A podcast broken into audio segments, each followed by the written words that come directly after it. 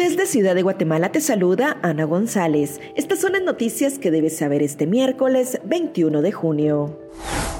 Siguen los esfuerzos por encontrar el submarino que desapareció cuando exploraba los restos del Titanic.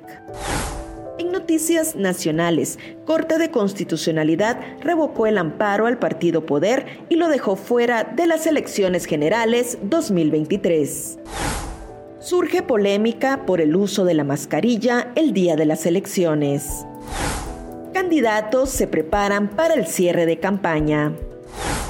En nuestra sección de República Vive te hablamos sobre el solsticio de verano. También te contamos sobre los principales hechos históricos que marcan las efemérides de este 21 de junio.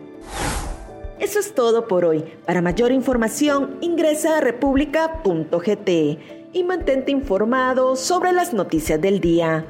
También nos puedes seguir en redes sociales como República GT.